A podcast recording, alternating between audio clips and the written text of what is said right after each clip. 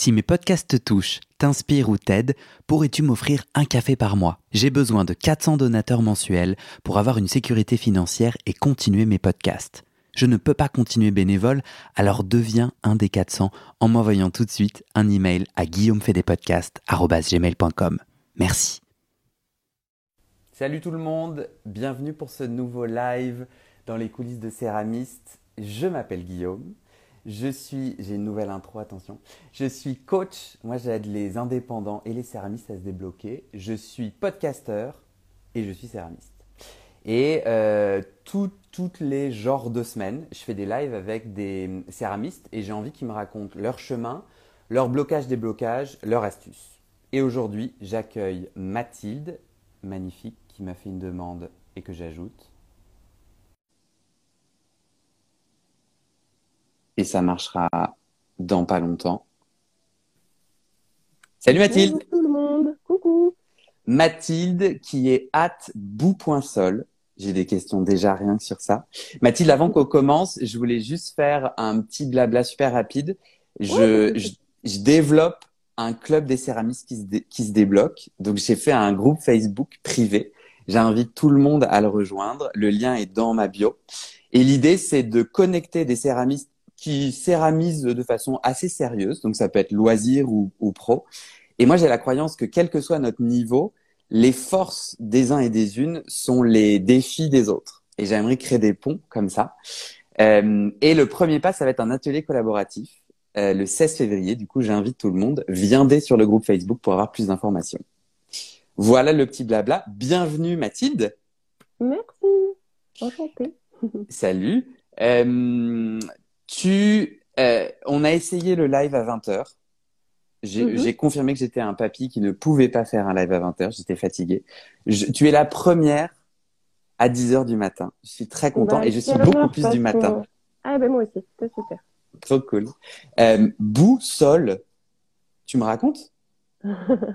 Alors, c'est un petit jeu de mots qui m'est venu euh, à la fin de mon année de formation, euh, vraiment au moment où j'allais m'installer, où je cherchais un nom.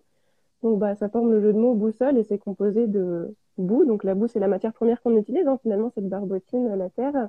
Et sol, bah, ça peut être soit le, sol, donc directement la, terre, soit c'est aussi le, soleil.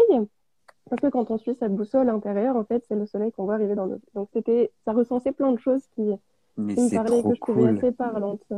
Alors, autant te dire que je, suis peut-être du matin, mais je suis pas très connecté là-haut. J'avais pas du tout entendu boussole. C'est vrai Ok, bah ouais, c'est la boussole, euh, la boussole intérieure, quoi. Je me suis dit, ça, ça me parle. Ah, c'est trop cool. Ça me parle vachement. Euh, Est-ce que tu peux, euh, alors avant qu'on se lance, je rappelle, mais je pense que les gens connaissent. Ils peuvent interagir avec nous, c'est le concept du live, en, post, en postant leurs questions dans la, le petit, la petite bulle point d'interrogation. Euh, ça aide parce que du coup, moi, j'ai une petite notification. Si vous les mettez dans les commentaires, j'ai un peu plus de mal à suivre. Euh, vous pouvez aussi envoyer des petits cœurs en bas à droite euh, pour exprimer votre, votre soutien, votre joie, votre amour. N'hésitez pas. Euh, première question, Mathilde, est-ce que tu peux te présenter en ne parlant pas de céramique? Qui est Mathilde quand elle n'est pas céramiste? Ok, alors bah, je m'appelle Mathilde Robot, j'ai 23 ans, je suis auvergnate, euh, j'habite dans l'Allier à, à QC à côté de Vichy. Euh, j'aime la nature, j'aime euh, les belles choses. Je pense que je suis une esthète. J'aime bien, j'aime bien papillonner, observer et contempler tout ce qui est autour de moi. Papillonner comme le poster de papillon qui est juste derrière toi là Exactement, j'avais pas vu mais ça tombe à pic. Il est trop cool. T'es tombé comment dans la céramique? Qu'est-ce qui qu'est-ce qui t'a amené dans dans la boue? Euh, Je pense que déjà, je suis née dans un environnement familial qui était propice parce que mon papa est tailleur de pierre. Donc, euh, j'avais déjà un exemple d'artisan dans ma famille. Mais donc, il a l'atelier chez vous et tout Il taillait les pierres euh, chez vous? Euh, ouais, c'est ça. Enfin, il a, moi, j'habitais pas chez mon papa parce que mes parents sont séparés, mais je l'ai vu, oui, tailler des pierres dans son atelier, voilà, faire des éviers, des cheminées pour la maison, des choses comme ça, quoi. Ah, super. Et donc, je pense que ça, déjà, c'était un terrain assez propice, mais pour moi, ça a été beaucoup plus compliqué de me lancer parce que j'avais peur, quoi, de. Attends, mais la première fois où tu rencontres la céramique, c'est comment? Eh ben, alors, je pense que ouais, l'élément déclencheur, ça a été dans un atelier de potier. Vraiment, où je suis rentrée, c'était une petite bicoque un peu euh, sombre et froide. Vraiment, j'ai jamais vu un atelier aussi petit. au bord d'un canal où il y avait personne et c'était, il y avait des planches de séchage partout pour rentabiliser l'espace. Ça faisait même pas 15 mètres carrés et ça paraissait assez miséreux comme ça en fait. Et puis euh, quand j'ai vu les merveilles qui en sortaient, je me disais mais c'est incroyable en fait qu'il y ait des, des bijoux quoi qui puissent sortir du un peu du néant comme ça. Et je pense que c'est ça qui m'a émerveillée. C'est à ce moment-là qu'il y a eu comme une petite étincelle dans mon cœur. À la fois c'était discret mais suffisamment pour me faire vibrer quand même et me dire waouh c'est incroyable qu'avec autant de de simplicité et de banalité apparente, on puisse faire des choses euh, aussi merveilleuses. Quoi. Ta boussole s'est mise un peu à s'exciter en mode euh, il y a quelque chose, il y a quelque chose. Mais du coup, je comprends, tu marchais dans la rue, tu marchais dans la rue et t'es tombé par hasard sur cet atelier. Non, non, non, pas du tout. C'était un endroit, d'ailleurs, que je connaissais euh, chez mon père dans la campagne perdue au bord d'un canal, vraiment où il y a personne autour et où j'allais parfois quand j'étais petite. Et puis une fois, on y allait se balader justement au moment où je me disais, tiens, la poterie, quand même, j'y suis allée exprès pour, en fait, parce que je me disais déjà que la céramique me plaisait et quand je suis allée, c'était confirmation euh, à 100%. Quoi. Ah, trop bien. Euh, est-ce que tu peux me raconter ta pratique de la céramique? Donc toi aujourd'hui, euh, à 23 ans, est-ce que tu fais des études et en parallèle tu fais de la céramique? Est-ce que tu fais de la céramique à 100% Et comment en fais-tu? Est-ce que tu donnes des cours? Est-ce que tu en fais chez toi? Que sais-je? Quelle est ta pratique de la céramique? Ok, bah déjà c'est mon activité principale depuis le 4 décembre 2020. Donc l'année précédente, 2019-2020, j'ai fait une formation professionnalisante d'un an à Nancy au SPIFAC et suite à ça je me suis lancée. Donc actuellement c'est vraiment euh, mon activité au quotidien. Donc j'ai euh, un atelier boutique depuis un an. Donc le, c'est un, local qui est laissé à disposition par la mairie pour pas trop cher pour justement des jeunes artisans euh, qui s'installent. Donc c'est un lieu où je me leurre pas non plus, il y a très peu de passages, c'est plus un lieu de travail mais j'ai aussi fait le choix d'avoir un espace boutique pour pouvoir vendre, voilà, si jamais euh, je, me, je, me, fais connaître. Donc, alors, euh, c'est dans quelle euh, ville ou village pour qu'on puisse, on peut venir te voir? Oui, bien sûr, c'est à QC, à côté de Vichy, donc dans l'Allier. Super. Et... Donc, c'est là-bas où tous les matins, en fait, tous les jours, tu y es un certain nombre d'heures et soit tu tournes, soit tu vends. C'est ça, exactement. Après, en ce moment, malheureusement, j'y suis pas parce que c'est une autre histoire, mais il y a eu un départ d'incendie dans mon atelier, donc ça me ah, force à faire une pause. À cause de ton four? Oui, à cause de mon four, à cause de moi, parce que ma partie atelier est vraiment minuscule et j'ai eu le malheur, euh, la maladresse plutôt, de laisser des planches à côté de mon four. Et donc, des planches à côté d'un four en soi, c'est peut-être pas très grave. Le souci, c'est qu'elles étaient à côté de la de la l'évacuation du four, donc là où il y a la, la chaleur qui sort comme un faisceau euh, brûlant, voilà. Ah Donc, euh, heureusement, il n'y a pas eu de flamme, il n'y a pas eu d'incendie, mais les planches se sont consumées toute la nuit, en fait, vu que je lançais mes cuissons en heure creuse.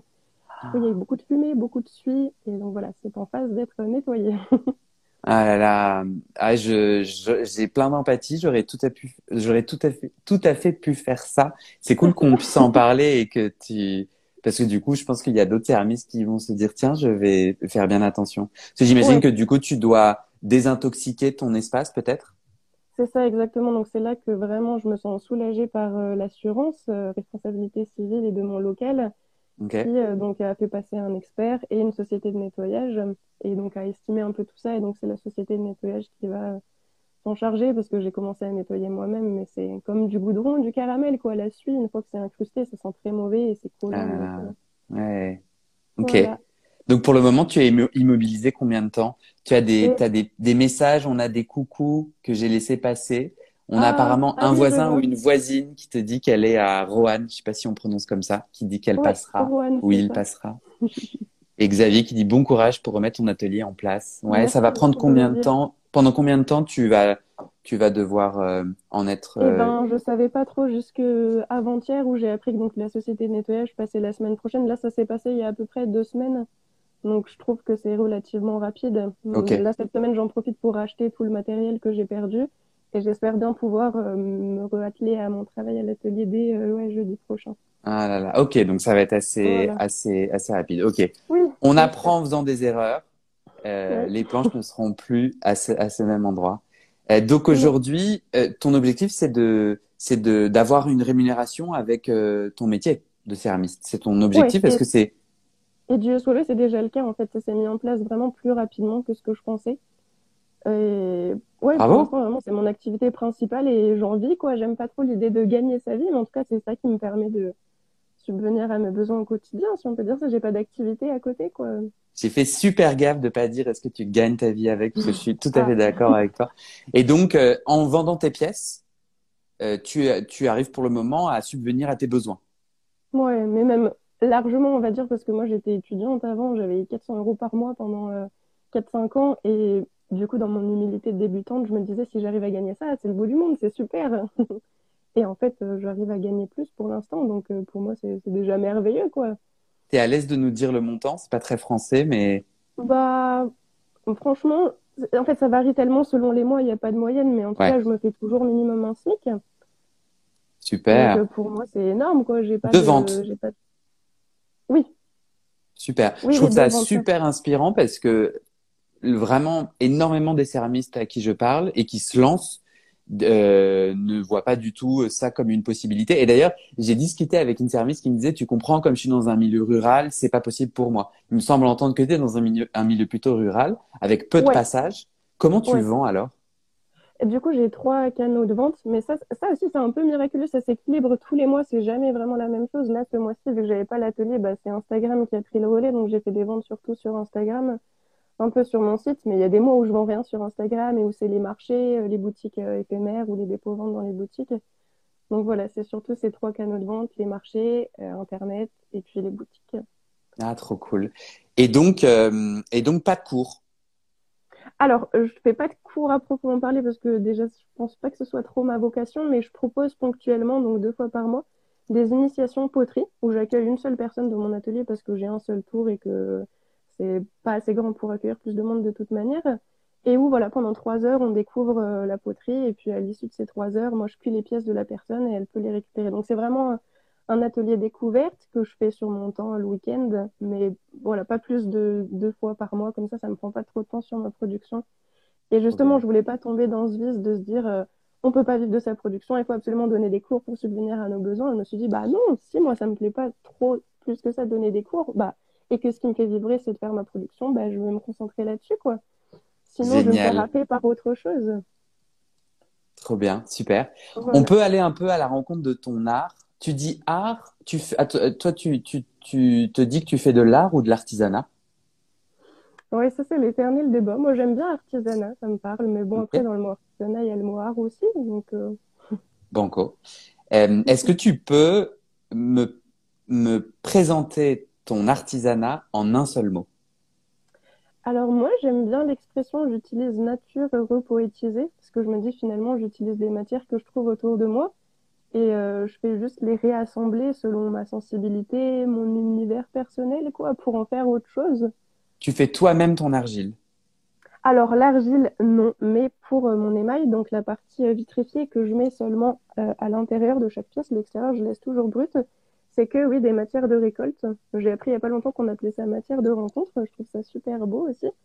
Et voilà, donc pour mon émail, oui, c'est que des matières que je récolte. Dans ta région?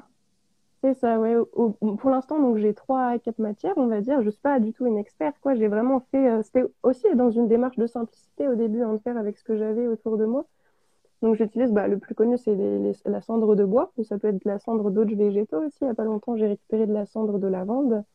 Euh, puis de l'argile aussi, de l'argile que j'ai récoltée dans une ancienne euh, tuilerie au-dessus de chez moi. Donc pour mettre dans mes préparations des mailles et après des roches soit granitiques, soit volcaniques. Donc ça, je il y a une roche granitique que je récolte dans une carrière en Bourgogne. Donc aux abords de la carrière, c'est super parce qu'elle est déjà sous forme de poudre et j'ai pas besoin de la concasser. Et euh, aussi de la roche volcanique. Donc je suis en Auvergne, pas loin de Volvic, où il y a des tailleurs de pierre qui taillent la pierre de Volvic. Et donc, quand on va dans leur, euh, dans leur industrie, il y a des grosses meuleuses, quoi, et il y a de la poudre qui sort de ça, et on peut aller récupérer la poudre parce qu'eux, ils en font rien. Donc, euh, voilà. Ah, c'est génial. C'est quatre matières que j'utilise pour l'instant, et j'ai des résultats assez simples, mais tous différents. Donc, pour vous accompagner ça d'image, ah, on voit pas grand-chose. non. ça, c'est un marron caramel, et c'est la fameuse roche volcanique. Euh, ça, c'est un peu plus vert. Donc, ça, c'est la cendre de bois, un peu vert. Waouh et il y a ce. Alors là, on verra pas, mais il est vraiment très beau, en noir un peu euh, moucheté, un peu comme un émail Goodwill. Et donc, ça, c'est la fameuse roche granitique. Et ça, on peut le voir sur ton Insta Ouais, ouais, B-O-U-E.sol, notamment pour les gens qui nous écoutent en podcast. On va les, on va les amener sur ton. C'est absolument magnifique. Moi, je suis super inspirée. J'habite à Paris, donc euh, euh, j'habite à Paris et puis j'ai peu. De... Je pense que je continue à apprendre. J'ai peu de connaissances et hein. Et en fait, je trouve ça absolument génial. Tu me reconnectes à la simplicité. Enfin, j'ai trop déjà envie de venir te voir si un jour tu m'invites. Et, et, ouais, en fait, ça m'a pas l'air si compliqué que ça. Moi qui considère l'émail euh, comme oulala un, un univers dans quelques années quand ah ouais, je trouve ça, je trouve ça absolument super inspirant. Est-ce que justement, tu veux prendre une de tes pièces? Parce que tu nous as parlé de l'intérieur que tu émailles, l'extérieur brut a l'air absolument magnifique. Est-ce que tu peux la remettre à l'image et nous la décrire oralement? Euh, bah voilà, donc ça c'est la pièce avec l'extérieur brut. Donc ça, ça fait partie d'une série de gros mugs. Hein. Elles sont assez grosses. Je me dis toujours que les tasses sont toujours trop petites pour boire dedans. Donc j'avais envie de faire des grosses pièces, puis ça m'offre euh, surtout une grande surface de décor. Ouais, tournée. Et donc, tu fais pas de modelage? Non, pas du tout. C'est pas trop mon dada, le modelage. Et donc j'ai fait une partie gravée aussi en bas. On voit peut-être pas trop, là où je mets rien dedans, juste je laisse brut. Et après, donc ça, c'est des décors à la poire à en gobe, avec des petits cathéters tout fins au bout, donc pour faire des choses très minutieuses. Ah, mais t'es bah, tellement forte. Ah bon, c'est l'habitude. Alors, est-ce que tu peux le décrire pour les gens qui n'ont pas l'image? Euh... Oh là là, c'est dur à décrire. Alors, c'est des fils. Vas-y, excuse-moi, pardon. Oui, non, tu allais dire? Vas-y, je t'écoute. Bah, c'est des graphismes, en fait, des graphismes sur terre brute donc très minutieusement euh, décoré avec une poire en gobe. Et ça ressemble, souvent on parle de, mandala ou de, de rosace, de choses comme ça. Donc très détaillé en noir, à la ligne noire, avec, euh, avec des couleurs ensuite, un peu comme du coloriage. Waouh Et alors, euh, il y a une minutie, il y a une minutie, ouais, ouais, oh là là, c'est Arnica qui nous dit quelle minutie, je suis complètement d'accord. Euh, coucou Victoria. en fait, c'est impressionnant parce que ta poire donc te permet de faire un trait qui a l'air d'être euh, inférieur à un millimètre, largement inférieur à un millimètre. J'ai plein de tailles de, de poires différentes. Il y a plusieurs cathéters, donc il y en a des vraiment plus petits qu'un millimètre, mais elles se bougent super rapidement, donc ça devient très vite inutilisable. Mais oui, il existe des cathéters très très très très fins, et en fait moi longtemps j'ai cherché quelle technique utiliser pour que ce soit très fin. Au début, j'ai essayé plutôt le sgraffito, mais c'était jamais assez fin. Et là, ouais, je pense que c'est la technique qui me parle le plus. Waouh Et ça a l'air d'être parfaitement parallèle. Tu peux me le remettre à l'image, s'il te plaît? Oui, Comment non, tu fais? C'est une illusion d'optique. Hein. Je pense que c'est l'œil qui fait croire que c'est assez équilibré et symétrique, mais en réalité, c'est pas du tout parfait. Je cherche pas à ce que ça le soit. Ah, génial, oui, tu te mets pas la pression. Et alors, en termes de couleur, tu remplis ta mhm. poire de ton émail. Et alors, comment tu fais pour que ça coule? pas Ah, donc ça, c'est des engobes euh, préparées que j'achète. Hein. Mais vraiment, je me concentre sur les matières de rencontre uniquement pour les mailles.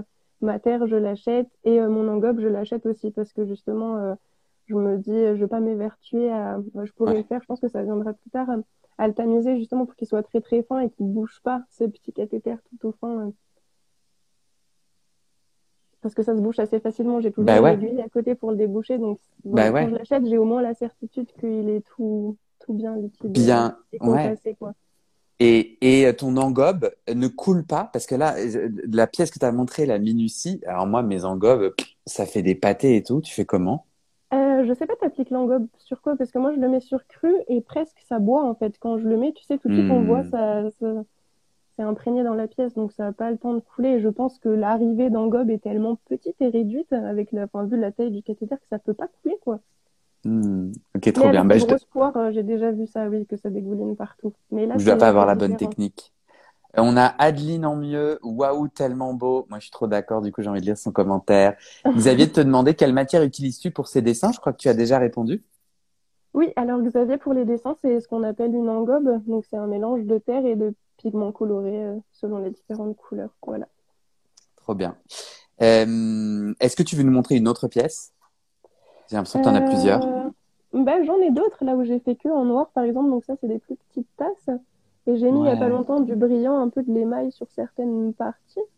Donc ça rajoute un petit charme, mais on voit pas trop là la caméra non plus. Non, mais c'est ok. J'ai l'impression, euh, moi j'ai tout de suite pensé à, euh, à au, au haut, à la partie haute de de d'églises russes. Ah oui, les bulbes un peu là. Ouais. Est-ce qu'il y a, quelle est ton inspiration créative? C'est vraiment des formes géométriques sans aucun, aucune interprétation ou est-ce qu'il y a un, y a un message ou une, une, inspiration? Ah, ça c'est dur à dire parce que je pense que c'est, euh, Ouais, c'est assez inconscient toutes ces inspirations. Je sais que moi j'aime bien l'art gothique, j'aime bien les rosas dans les cathédrales, j'aime bien l'art nouveau, très fleuri, très végétalisé, mais je cherche pas du tout à ce que ça y ressemble et je crois pas d'ailleurs que ça y ressemble. Mais après, je pense que j'ai toujours fait ce genre de dessin sur mes cahiers en cours quand je m'ennuyais, donc ça fait longtemps que je fais des choses comme ça, et puis ça s'est affiné avec le temps, quoi. Trop bien. Mais je saurais pas dire vraiment d'où ça vient. Ouais, c'est ça, t'as pas de. T'as pas de. T'as, tu, peut-être ma question, c'est où est-ce que. Où est-ce que tu t'inspires? Comment est-ce que tu développes ta créativité? Oh, je pense que ça, c'est vraiment en allant me balader dans la nature. Vraiment, ça, c'est vraiment vital pour moi d'être installée dans un lieu où il y a de la nature à côté parce que ça me permet vraiment de me ressourcer, de me recentrer et de stimuler ma créativité. Ça, vraiment, euh, c'est une part indéniable dans mon travail d'aller me promener dans la forêt, dans la nature. Euh, voilà. Ah, c'est génial. Alors, on a deux questions, euh, une question. Euh, Sophie qui demande euh, est-ce que les engobes sont posées sur cuir très avancé? Euh, Donc sur cuir, je suis pas sûre de euh, cuir. ça va cuire. sur cuir, j'ai mal lu la question. on est d'accord. Non, non, sur c'est ça. cuir, c'est tu sais quand tu vas tournasser? Ouais. Eh ben, je pense que c'est un peu plus sec quand même parce que si c'est sur cuir que c'est encore à consistance de tournassage, le petit cathéter se se prend trop dans la terre et se bouche. Donc quand même, ma surface est, assez sèche quand je décore. Ok. Ouais, et ben, merci pour ta question euh, parce que moi-même, ça a précisé. Euh, je vais peut-être essayer du coup. Tu m'inspires. Bah, oui. Est-ce que tu peux terminer la phrase suivante Je ne serais jamais devenue céramiste si. Ah, alors là, je vais vous raconter une anecdote euh, assez personnelle. Je pense que je serais jamais devenue céramiste s'il n'y avait pas un astrologue qui m'avait clairement dit que c'était mon chemin. Parce que moi, en fait, j'étais à une période où je finissais ma formation, on était en plein confinement et j'ai eu les chocottes, mais comme jamais, quand je dis les chocottes, encore le mot est, faible, j'ai eu vraiment les grosses angoisses de me dire, quoi, vraiment, je vais devoir me lancer, là, je vais devoir, euh, ça va devoir être mon activité principale en pleine crise économique, mais personne n'a besoin de potier, vraiment. Euh, je pensais déjà me reconvertir, à faire une formation en aide-soignante, que ce soit plus utile et que je trouve vraiment du travail. Et ma mère m'a dit avant de paniquer, essaye de consulter cet homme-là euh, qui, elle, l'avait déjà aidé. Et puis, il m'a dit une phrase qui m'a vraiment marquée.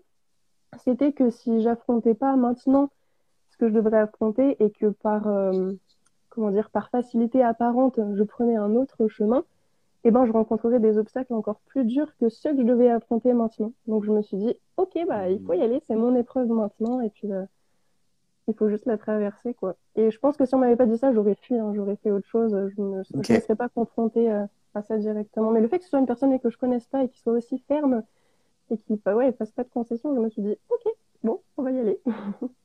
Super. J'ai envie de te poser euh, une question de blocage déblocage. Ouais. Est-ce que tu peux nous partager, est-ce que tu as, est-ce que as eu des blocages à dépasser? Pour arriver là où tu en es en tant que céramiste Et est-ce que tu es OK de nous raconter? Ça va peut-être nous inspirer, euh, nous autres, euh, les, bloqués qui tentent de se débloquer.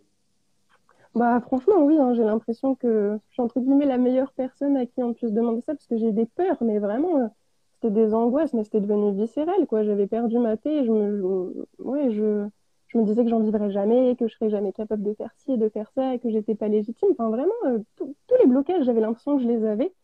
Et ce qui m'a débloqué, bah, c'est simplement de, de, passer à l'action et d'y aller. Et hmm. c'est comme si tous les verrous avaient sauté. Et en fait, en passant à l'action, je me suis dit, mais, mais tout va bien. En fait, le plus dur, c'était de dépasser ma peur. Mais une fois que je l'ai eu dépassée, euh, je me suis rendu compte que toutes ces choses, c'était juste dans ma tête, quoi. Je me les étais imaginées, mais en vrai, tout allait bien et j'en étais capable et je m'épanouissais là-dedans.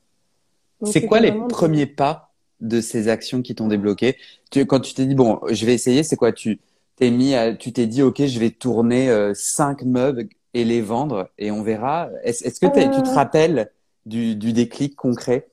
Ouais, je pense que le premier déclic, ça a été aussi de trouver un lieu, en fait, un lieu dans lequel je me sentais bien et un lieu dans lequel je me projetais, où je me suis dit, OK, là, je vais pouvoir m'installer et c'est là que je vais produire. Et je pense que ça, ça m'a rassurée aussi au début. Je me suis dit, mais où je vais aller? J'avais un atelier chez mon père perdu en campagne. Je me disais un peu, oula, mais est-ce que ça va pouvoir durer? Voilà. Et c'est une fois que j'ai trouvé un local où j'étais avec d'autres artisans, je me suis dit, OK, là, déjà, je peux souffler un coup et maintenant faire euh, ce que j'ai à faire. Et... Ouais. Donc, la première chose, c'était vraiment avoir un lieu dans lequel je me sens bien. Trop cool. J'ai envie de te demander si tu as une astuce. Alors, tu nous as déjà donné plein. Euh, tu nous as inspiré, tu nous as donné des, des astuces et des conseils. Est-ce que tu voudrais en rajouter une? Il y en a. Est-ce qu'il y a un conseil, une idée ou une astuce que tu aurais que tu aimerais partager?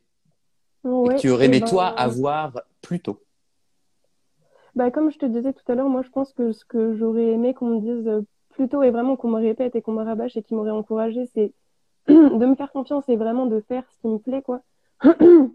Pardon, j'ai un un, chat dans la gorge. Euh, ouais, souvent on m'a dit, mais tu pourrais peut-être essayer de donner des cours pour avoir de l'argent ou faire euh, ce genre de pièces, ça plaît bien, voilà, avoir souci de qu'est-ce qui plaît, qu'est-ce qu'on peut faire pour que on nous achète. Alors- Et du coup, on se focalise sur l'extérieur et on se rappelle même plus ce qu'on a envie de faire soi et ce qui nous tient à cœur. Et on se perd en fait parce qu'on ouais, on s'égare à écouter toutes ces choses à l'extérieur alors que nous, au fond, on sait très bien ce qu'on a envie de faire, juste on a peur. Et Ah, du coup, euh, voilà, en, en se rappelant nous ce qu'on a envie de faire et ce qui nous plaît de faire, je pense qu'on peut pas du tout s'engager sur le mauvais chemin. Si on est fidèle à soi-même, il n'y a que des bonnes choses qui peuvent se passer. Je suis je, en fait, je le 100% d'accord. savais déjà avant, mais en l'expérimentant, je me suis dit, oh, mais c'est tellement fort. Ouais. Voilà. Donc toi, euh, vraiment, vraiment. ouais, l'extérieur te disait, fais des cours, ça sera bon pour ton modèle économique. C'est une, c'est une des choses contre lesquelles sur lesquelles tu as failli glisser? Ah ouais, par exemple, hein, c'est vrai qu'on me l'a beaucoup dit. Moi, je me suis dit, si je donne pas de cours, euh, je suis fichue, ou euh, il va falloir que je propose un- une large gamme de pièces, du petit utilitaire, des petites pièces pas chères, et c'est pas du tout ce que j'avais envie de faire, et je l'ai fait. Et au final, quand j'ai arrêté de le faire, je me suis rendu compte que ça continuait de fonctionner, donc euh, que je pouvais Ah, continuer dans cette lancée-là, quoi. C'est vachement intéressant. Donc ouais, tu t'étais dit, je dois faire certaines pièces parce que j'ai la croyance que euh, faut que j'ai des pièces à moins de 20 euros, je, je ne sais pas combien tu vends tes Ouais, pièces, pour, euh, pour que ça puisse fonctionner, c'est ça? ouais, exactement. Et tu te forçais à les faire?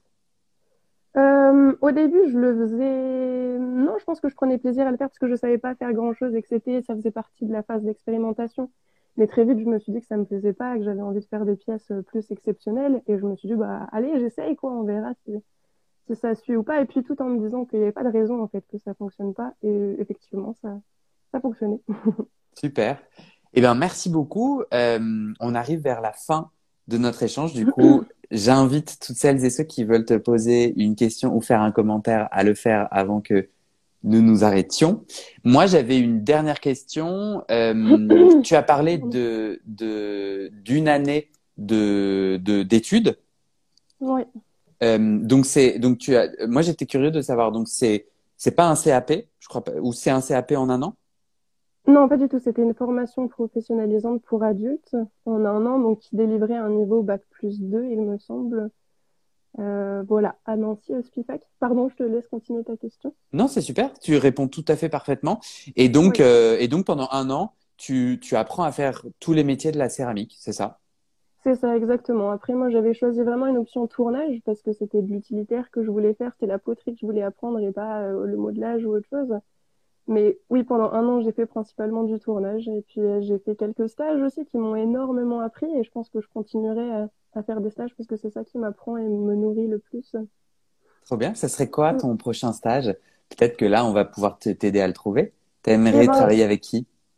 Euh, j'ai pas de personne en particulier, mais justement euh, m'orienter de plus en plus vers des personnes qui utilisent des matières de rencontre et des récoltes. Voilà, ce serait surtout ça. C'est vraiment dans ce sens-là que j'ai envie d'aller, quoi. Ah, trop bien.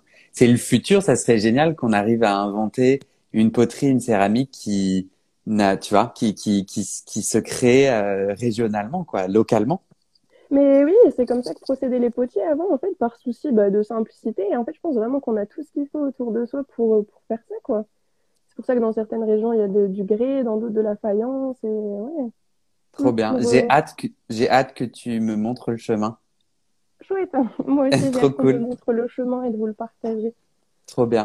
Eh ben, est-ce que tu as un petit mot de la fin, quelque chose que tu aimerais rajouter avant qu'on s'arrête là? Euh, bah oui, moi je répéterai toujours la même chose, qu'il faut écouter son cœur et pas avoir peur de, de suivre le chemin qu'il nous propose. Voilà. Super conclusion. Merci tout le monde. Merci Mathilde et à très Ouais, bientôt. merci à toi, merci à tous aussi d'avoir pris le temps d'écouter. Cool. Ciao. À très vite.